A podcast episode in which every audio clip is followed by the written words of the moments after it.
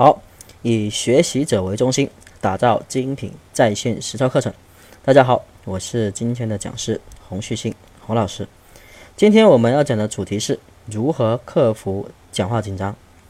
那在此之前呢，我先提示一下，我们的课程呢可能会跟其他的在线课程会有所不同，跟大家生活当中可能听到的一些在线课程会稍有有点不一样。一个呢，我是希望我这边的课程讲完之后，大家能够吸收到更多的东西，除了知道，还知道怎么用，用完之后呢，还能变成属于自己的东西。所以我的课堂需要的是这样的一个结果，我更要的是一种效果。好，那么我在开课之前呢，给到一个三个提示哈。那么第一个呢是注意力集中听课啊，这里的听不仅仅是用你的耳朵听。还有一个用你的视觉，用你的眼睛来看，同时用你的手稍微记一下笔记，这样才是我所要求的听课，而且是注意力集中的听课。我非常重视两个字，专注。所以我希望大家，如果你真的是要听完之后能够学有所成，能够有所用处，对你来说有所帮助的话，我希望大家能够。集中注意力的听课。好，第二个互动，互动呢，很多人就会问，哎，这样的一个录播课程怎么个互动法呢？其实有两样东西你可以去做的，第一个是记录，第二个呢是思考。在我的课程当中呢，我会有很多的一些内容会分享给大家，但我希望大家有一点可以做到，那就是把一些重要的信息记录下来。而思考这一块呢，我会给到时间给大家去思考。所以希望大家不要浪费我这一点在录播课上腾出的一到两分钟的思考时间，好好的利用。第三，实践反馈。那这一点呢，怎么做到呢？在录播课程上面呢，很难去在线的做到反馈。当然，我们的在线直播课程可以做到。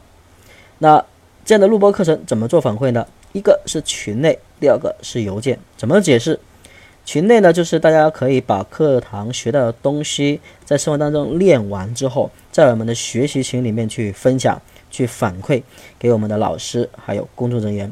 如果大家碍于觉得在群里面分享自己的方法、分享自己的一些经历不是很好，那么你可以采取第二种方式，就是用邮件的方式、用文字的方式给我做一个反馈，也没有问题。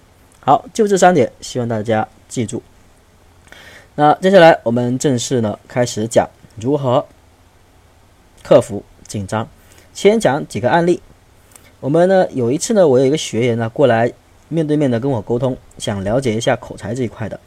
当时呢他就分享了这样的一个事情：说老师啊，其实呢我这边来的就是一个刚刚毕业的大学生，那我觉得我的能力还蛮强的，所以呢我觉得我应该在。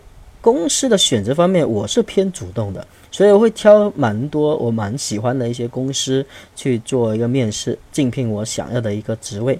结果呢，发现呢，我面对这些考官，一见到他们，甚至说看到他们的眼神的时候，我就无话可说了，特别紧张。老师，所以呢，我想过来这边了解一下，怎么样让自己的面试的时候不紧张啊？所以这也是第一个案例。面试的时候，你可能会紧张。好，第二个啊，那我们另外一个学员，他呢，面对他的下属完全没有问题，他是一个中公司的中层领导。那他面对他的家人呢，陌生人也完全没问题。但是有一个问题，他是非常的苦恼的，那就是在跟领导汇报工作的时候，他说，特别是我刚刚上任做中层领导的时候。那一天呢，以一种新的身份去跟大家去开会，突然上级领导给我要求说，这一次由你来主持会议，做一个总结。当时我一听懵了，虽然我已经预想到，哎，有人啊，领导可能会给到我这样的机会去讲话，但是没想到他是想让我去做主持，在我没有准备的情况下，其实我是相当紧张的。这是一件一件事情。第二件事情呢是。在我做这样的一个职位到了第二个月的时候呢，又有一次这样的会议的机会。那么经历过上一个月的一些尴尬呢，这个月呢，其实我每一次会议的时候会有更做好更多的一些充足的准备。结果会发现，当领导一样的跟平时一样要求我去发言的时候，嗯，当时呢我是相当淡定的准备去讲。结果我一看到同事他们的眼神，包括领导对我那种期望的眼神，我又开始紧张了。啊，这个就是第二个，在你汇报工作的时候也会紧张。那还有一个，我直接打出来，就是面对客户的时候会紧张。这一点呢，经常会发生在做销售的时候，比如说你面对面跟客户沟通的时候，在做终端的面对面的销售，或者是说你在打电话的时候，不面对客户，只是听到他的声音跟他对话的时候，都会有。紧张的感觉，这个呢，我不用举例子，我相信呢，各位多多少少会有这样的一个感觉。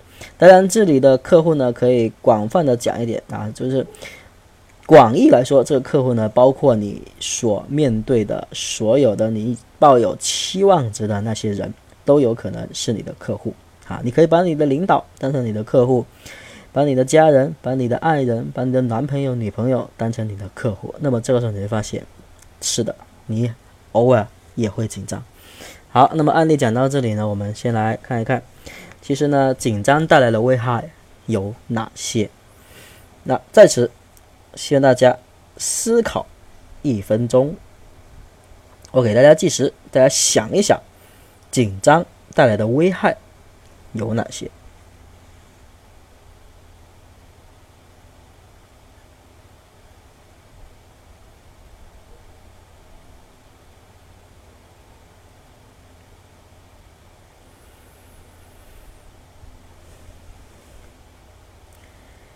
你可以罗列几点，一些你觉得非常难受的感觉，甚至你可以想一下那些后果，给你后面带来的一些不良的影响，尽量想多一些，回顾一些，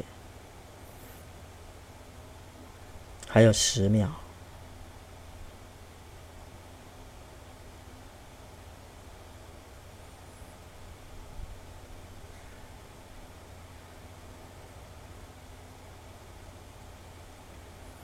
好，时间到。好，那这里呢，大家思考完之后呢，其实呢，你会发现紧张的危害还是蛮多的。那我这里呢，我就罗列几个比较重要的点出来。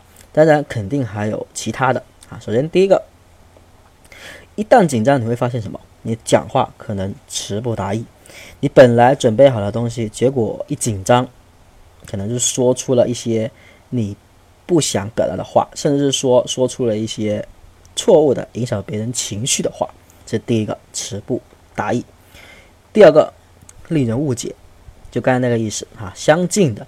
只不过呢，这个紧张呢，可能会让你讲出来的话违背了你的本意，甚至直接导致相反的结果发生。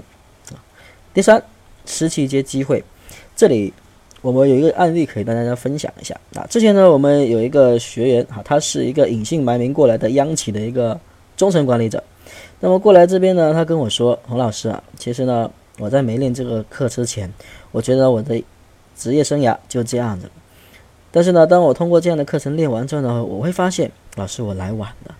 那如果我在十年前有这样的机会来训练这样的一个沟通和表达能力的话。”我肯定会抓住工作当中的很多的一些机会，因为为什么呢？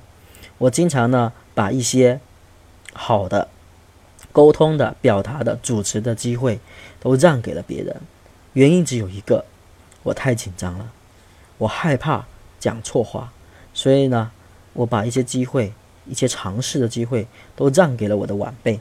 结果你会发现，比我晚来的一些晚辈们都比我升职快。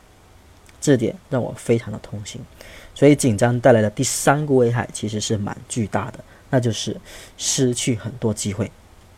好，第四个丧失自信，现在跟第三点有点相近。有些时候就因为你紧张，带来了一些负面的感觉，导致呢你对这件事情做这件事情失去了自信心，失去了做这件事情成功的把握性，所以慢慢的积累多了，你就变成了不自信。那用另外两个字来讲，那就是自卑。好，那这里呢只连罗列了四点，接下来我们想一下啊，克服紧张对我们来说会有什么好处啊？就是有什么用啊？直接说，第一个，你能够在任何时间、任何场合自由的轻松表达。我相信这一点大家都蛮期待的嘛，也蛮希望自己能够做到的哈。好来，第二个，学习掌握口才及沟通表达技巧的前提跟基础，这个确实哈，如果你掌握了很多的知识技巧，但是呢，因为紧张，我觉得你有些时候你是用不出来的啊，那这就是类似一个智慧被堵住的那种感觉。那用个通俗话来讲呢，就是智障，智慧。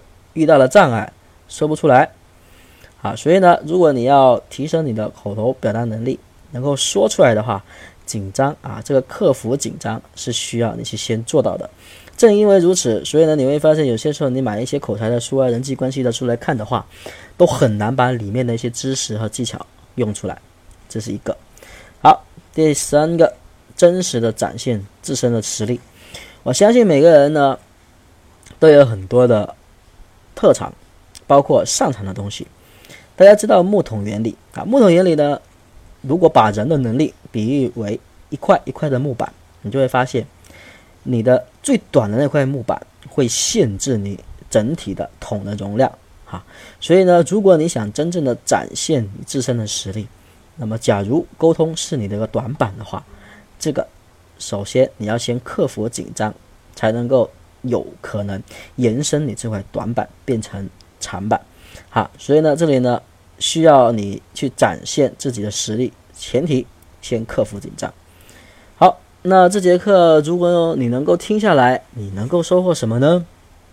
这里罗列几个哈，第一个，那两个主要的收获啊，第一个，你知道紧张的两个重要因素是什么？我会告诉你。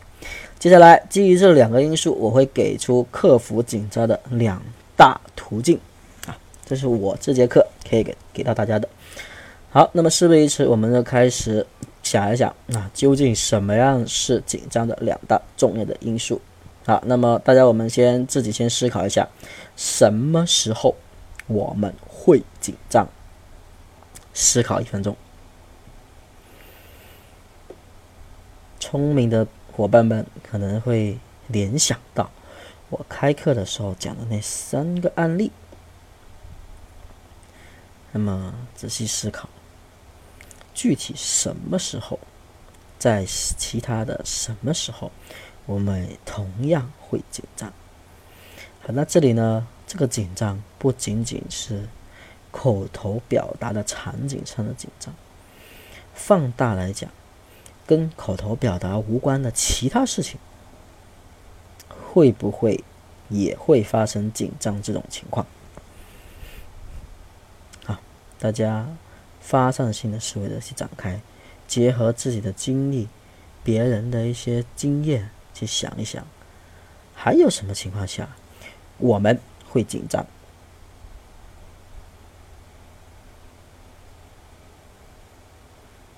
嗯，时间。啊我觉得呢，各位呢可以跟我同步一点一点的罗列一下哈。排名不分先后，我们先说第一个，我们可能会紧张的，从小到大我们都会经历的一件事情——考试。好，那我们不说什么平时的一些简单的考试啊，我觉得在期中考试、期末考试的时候，各位都会有这种感觉，紧张，而且什么时候最紧张？中考、高考的时候，甚至是说你在对这这门课没有把握，但是又想考高分的时候，是不是特别紧张？好，我心目当中，我觉得每个人心里呢，就定会暗暗的说：“是啊。”好，我就不说你们了哈。第二个，面试的时候，我觉得面试的时候肯定会紧张，因为呢，除非你对面试这些公司只是抱着试试看、尝试而已。否则的话，你肯定会多多少少会一些紧张感。你的期望值越高啊，你更你越希望能够进驻这个公司，你的紧张感也就会越强烈啊，这一点不可否认。好，第三个就刚才说的汇报工作的时候，你的汇报的对象是谁？大多数情况下都是你的上级、你的领导、你的总经理、你的董事长。好，所以这个时候你会发现，当你面对这些人在讲话的时候，就比你面对你的下属、你的家人在讲工作、说事情的时候会紧张的多，因为上面的那些人，你的期望值啊，你的所希望的留下的一个好的印象的一种感觉是非常的强烈的，这个时候你会感觉到相当紧张。第四个。哈哈，第一次约会的时候啊，我觉得呢，这样也打出来呢，我每个人有些人会会心一笑哈。那我觉得呢，如果你是在跟别人交往的哈，不管你是男士还是女士，当你面对异性啊，跟他第一次约会的时候，我相信是特别紧张的。那这一点啊，我觉得每个人有有这样的经历的经验和经历的，都会认同我这一句话哈。好了，第五个点，第一次见丈母娘的时候升级了啊，比如说两个人已经谈到了哎。觉得可以在一起一生一世的时候呢，就好男方或者是女方啊，都可能要去见家长。好了，第五点呢，只是说了一下见丈母娘哈，因为大部分男士呢在见丈母娘的时候呢，都会比较紧张的哈。那我个人是蛮有感觉的。好，那接下来呢，我们想一想哈，这五个情况我们都会紧张，有什么共同点？共性是什么？想一想，有什么共同点？回顾一下，考试的时候、面试的时候、汇报工作的时候、第一次约会的时候、见家长的时候，共性是什么？我刚刚其实在前面几点我已经有强调过几个字，那我这里呢先说出来。第一个是期望值，你的期望值。也就等同于下面这两个字哈，一个是两两两行字，一个呢是得失心，一个呢是对这件事情的重视程度啊，这两样东西就是相当于期望值。简单的，我们来回顾一下哈，比如说你考试的时候，你的期望值高不高，取决于你对这门考试、对这门课的一个重视程度。好，那假假如说啊，您的平时的一些模拟考的你的分数呢，都是在。北大、清华的那个分数线，啊，那真正的高考的时候，你能够考到北大、清华的比率和把握度，好，会不会很高？肯定会。那么，假如你平时的分数还不到能够考到一个二本的科大学，这个时候你希望能够考到清华、北大，你的你觉得你的期望值高不高？很高，而且呢，紧不紧张？紧张。那么往下走，第二个面试，面试的时候，大家。紧不紧张？啊，期望值有多高？我刚才说了，取决于你对这份工作的重视程度。好，第三个汇报工作取决于你是否希望在您的领导、上级、董事长面前去凸显出你一个好的一面、正向的一面、有能力的一面。所以这个时候的期望值是相当的高的。第四个，在你的女朋友面前肯定会希望自己表现得更好，所以你的期望值、你的把握度。可能你的期望值肯定是蛮高的哈，那么第五个啊，我不言而喻，我就不再啰嗦了哈。所以呢，第一个期望值高，好，那第二个呢，就是刚刚我稍微有点说漏嘴的一个内容啊，就是把握度，那就是做这件事情的经验，还有你本身关于心态方面的你的思考方向是怎样子的，那。怎么去说这两点呢？我们来展开来讲哈。重新一样，那我们分析一下什么是期望值，为什么会有期望值？我们对什么人期望值低？我们对什么人期望值高？好，这四个问题我稍微再讲一讲。期望值其实呢，刚刚前面已经打出来了，就相当于你对这件事情的得失心还有重视程度。得失心过重啊，太过追求完美，太过于重视这件事情的结果，这个时候你的期望值怎么样，就会很容易凸显出极高的情况。那为什么会有期望值啊？刚才说了，人都希望被别人肯定，也希望被别人认同，所以在做任何事情的时候呢，都会有多多少少的一些期望值在，只不过有时候低，有时候高，有时候非常高。好，那我们面对什么样的人期望值低呢？大家呢都有一些经验哈，比如说跟你的一些最好的朋友、最懂你的人、天天跟你聊天的那些熟人，我觉得你在他们跟前去讲一些话的话，你的期望值是低的。好，这是普遍现象。当然，这个是一般情况。如果有二般情况的话，那也是可以理解的哈。那么第二个，我们对什么人期望值高呢？好，第一个，陌生人。那有些时候呢，你需要在陌生人面前一开始就给到别人一个好的印象，这是人的一种根本的一种心理的欲望啊，心理的想法。OK，第二个呢是面对您的长辈、您的上级啊，这些人你是希望能够。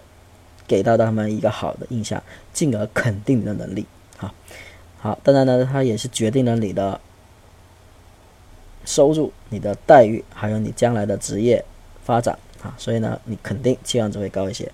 那么第三种人呢，你就是希望从这个人的身上收获一点利益，能够有所收获的这些人，比如说你的客户，或者说您的爱人，你的。亲人啊，当然了，这些都是需要啊，你需要的是一种情感的认可和认同。所以呢，期望值是四个分析出来之后呢，你会发现其实期望值无处不在啊，高跟低决定了很多的因素。好，那决定紧张与否的第二个原因，把握度，同样是个问题。第一个何为把握度？第二个什么决定了把握度？什么情况下把握度高？这是第三个。第四个是否跟心态有关？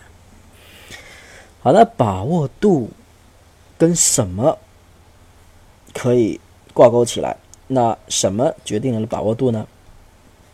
首先，第一点，啊，你的把握度在于你对这些事情的熟练程度。那另外一块是你身边的人对你的认可情况。那我们举考试这个例子来看一看把握度的高低哈。我刚才说的，如果我这门课平时分数都蛮接近清华北大的，那么我高考的时候考清华北大的把握度就高啊。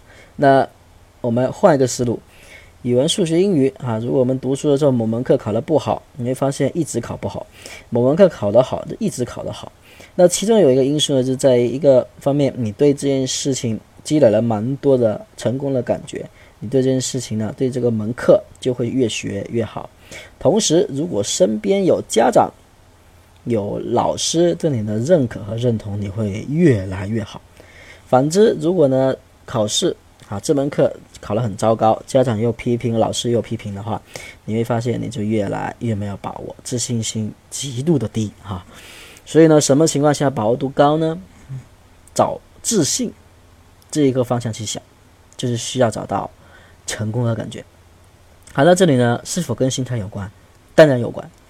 你的心态是正向思考还是负面思考？其实很大一部分情况下会决定你的把握度的高和低。简单的例子，您在讲一番没有把握的话，当你讲完之后，你再回去后悔的时候，除了分析自己的不足，有没有想过你哪点做的还可以？假如没有。那么你即使有再多练习的机会，你积累的也是一种极度的让你感觉把握度低的感受，好，所以呢，在心态这一块尝试的正向思考，后面我会再继续讲到。那么这里直接揭穿啊，说一下克服紧张的两个主要途径。当然，克服讲话紧张的途径呢有蛮多的，那么主要是通过这两个大的途径。来去解决就可以了。嗯，第一个还是一样，围绕着期望值去改变。期望值啊，一个呢是需要尝试的，你尝试的把一个期望值降低下来，然后呢达到自我控制的这个目的。怎么说呢？举个例子啊，我们有一个老师哈，他过来这边学口才，好，我问他为什么，他说老师，我不是一个学校的老师，我是一些培训机构的老师。那我第一次呢进入这个学校的时候，培训学校的时候呢，又有一个试讲，讲的对象都是一些学生，但是后面有一些校长和其他老师在看我的讲课效果。当时我特别紧张啊，期望值特别高，所以呢，诶，第一次讲的特别的差。还好校长给到我第二次试讲的机会。那个时候，其实我的当时的心态变得很平和，其实心里在想，啊，他们都知道我怎么样了，那我就按照我正常的情况下来表达吧。啊，这个第二次机会他把握的很好，讲的非常的好，以至于呢讲完之后，校长都说，哎，这一次讲的非常棒，都超过了我们现在的一些老师。自那一次后呢，他感觉他的讲话的自信心就来了。所以你会发现，一个期望值的高和低，可以通过自我调节、自我暗示来。控制一下，所以呢，这里呢，希望大家，如果你可以控制你的期望值，尝试的放低下来一点点，不要太高。假如有追求完美的一种感受的话，你的做人做事一定追求完美。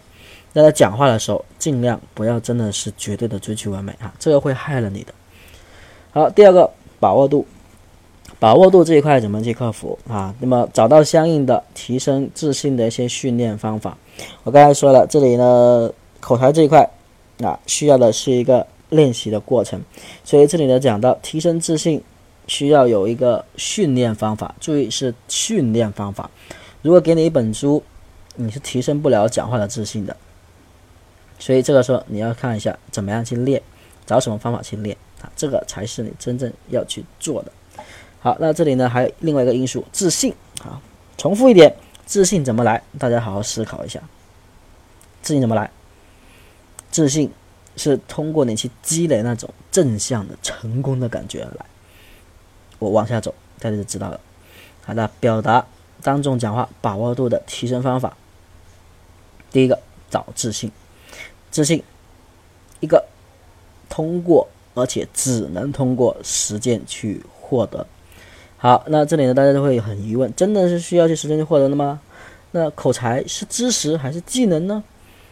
好，那这里强调一点，沟通、口才、表达，它是一种技能，它不是单纯的知识，所以你只是靠你的知识啊，想要去练好口才是很难的一件事情，它需要实践，等同于学开车、学游泳。好，这是一点。接下来找到自信的第二种方法。啊，我这里呢先罗列一下两个内容，一个呢是在生活当中哈，那重复一下，补充一下，通过实践去获得有两个点，一个呢是抓住讲话的机会啊，生活当中去抓住讲话的机会，即使你觉得可能会讲得很差，也尝试着抓住它，不然你连提升的机会都没有，你只能变成恶性循环，越来越没自信。第二个，你可以尝试着找一些安全一点的机构或者是俱乐部等等去练去讲。注意，一个强调一点是安全，只有安全这样的平台，你能够找到一些成功的感觉的几率会更高一些。好，那第二个方面呢，就是正向的积累成功的感觉啊。注意，这是正向积累成功的感觉，跟我刚才强调的一点很重要，安全哈。好那，正向成功的感觉呢，我就需要的是正向的思考啦，比如说正向乐观啊，同时呢鼓励认同。这里的鼓励认同呢，除了自身对自己的鼓励认同之外，更多的是你一定要寻求到你所重视的人、你所认可的人的认同。只要他们的一句话，我觉得你的感觉就来了，你成功的感觉就来了。啊，第二个正向分析结果，强调一点，你可以分析自己的不足。但千万别忘了要分析自己的优点啊！只有这样的两方面去分析，你才能够既找到不足的点，也能够找到自信啊！注意这一点，再强调一下：第一个，只能通过实践去获得；第二个，积累成功的感觉。下面罗列出来了几个方法，大家记得啊！最重要的一点，练习。那这里呢，就说一下，其实有些时候呢，在线课程怎么能够做到实践训练技能呢？网络上的在线的关于口才沟通的一些课程，真的有效果吗？那这里我都要说，在线课程只是一种授课形式，有没有效果，只在于你的这种授课的方式，怎么样去实现一些啊技能类课程的一些学习。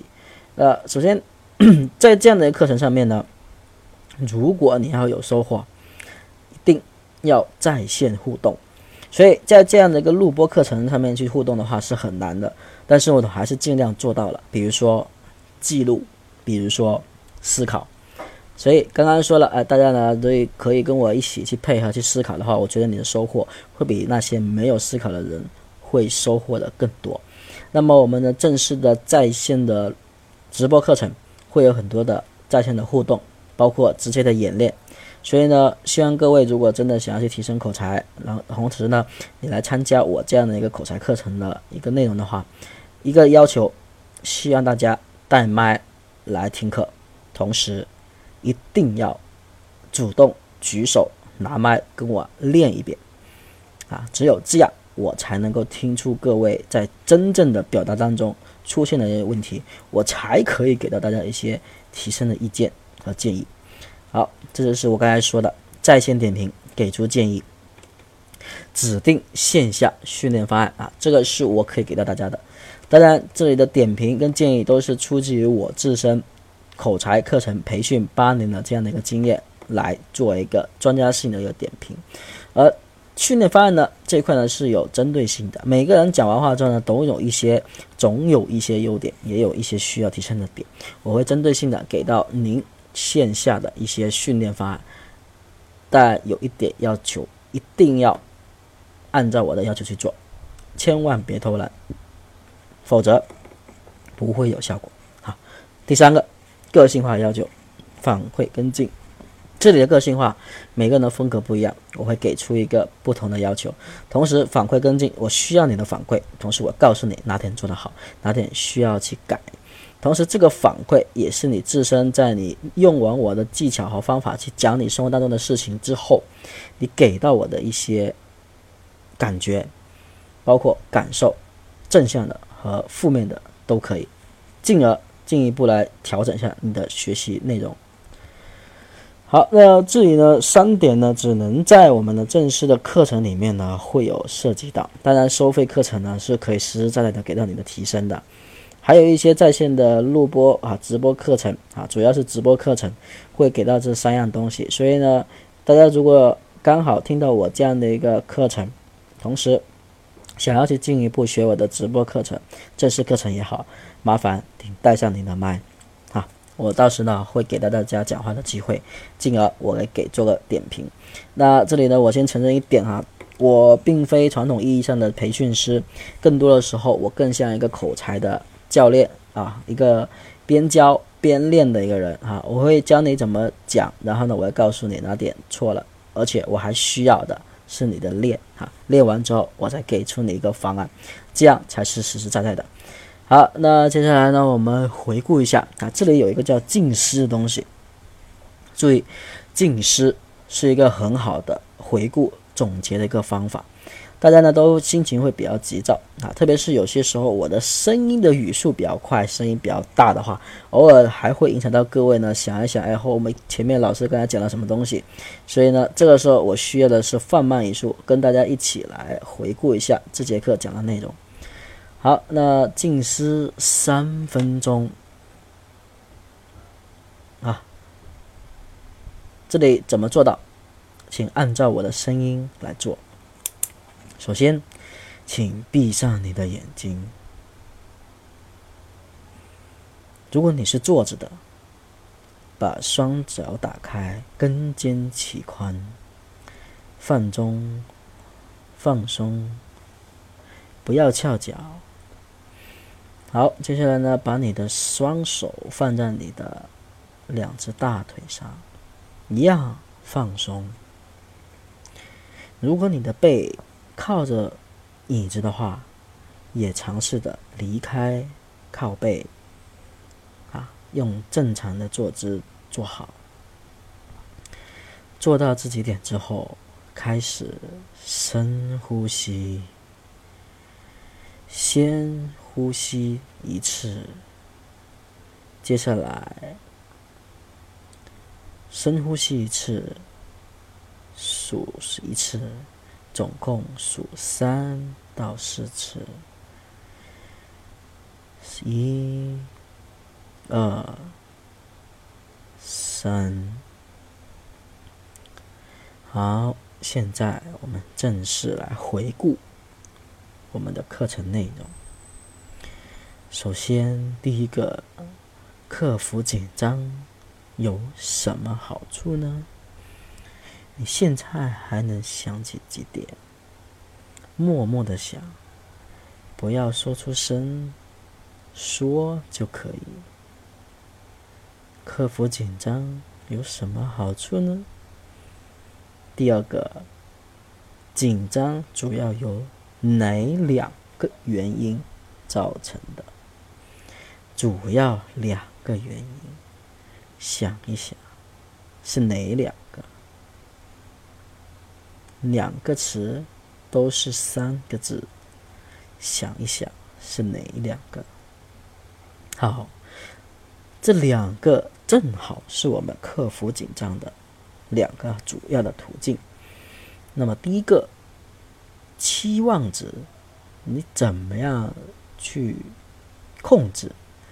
降低你的期望值。OK，第二个，讲话的把握度怎么办？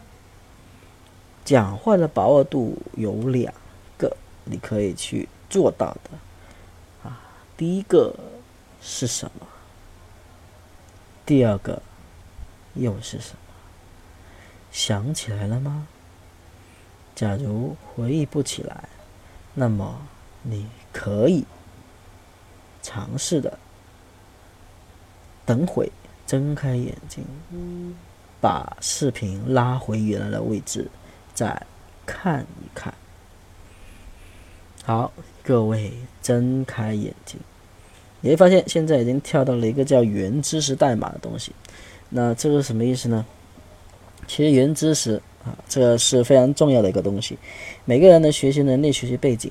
都会有很多的不同，所以有些时候呢，呃，如果没有一些旧的知识去跟新知识进行一个挂钩的话，有些时候会学得很艰难。那我希望呢，各位呢，在学完这门课之后，把今天的知识呢当成一种原知识，也就变成一种新知识，以便于以后的更新的知识做一个挂钩，也就是把今天学的东西变成你的本身的一些旧知来进行学习，这样。学过这节课的，再来学后面的课程就会更加有效果。所以呢，这个呢，我会给到一个原知识代码啊，有什么用？在我们正式课程的时候，我希望呢，有学过这一节啊这个录播课程的同学，给到我在这里给到的一个代码啊，二零一五零幺啊，这个代码呢，只要。我在正式课程，大家跟我互动的时候，我问啊，大家有学过如何克服紧张这一个内容吗？如果有，请给出您的原知识代码，你就把这个代码给打在你的屏幕上发给我看就可以了。好了，这里呢强调前面的几个蓝字哈，就为有效开展正式课程做知识铺垫啊，这个非常重要。这里把源代码记一下哈。好，那么我们今天的课程就到此结束。怎样克服紧张？大家已经找到了两个大的途径。至于你真正是否能够在现实生活中、现实生活当中去克服紧张，这完全取决于各位怎么样去练习，怎么样去实践，怎么样去找对方法去实践。好，那么今天的课程就到此结束啊！谢谢各位在线听课，再见。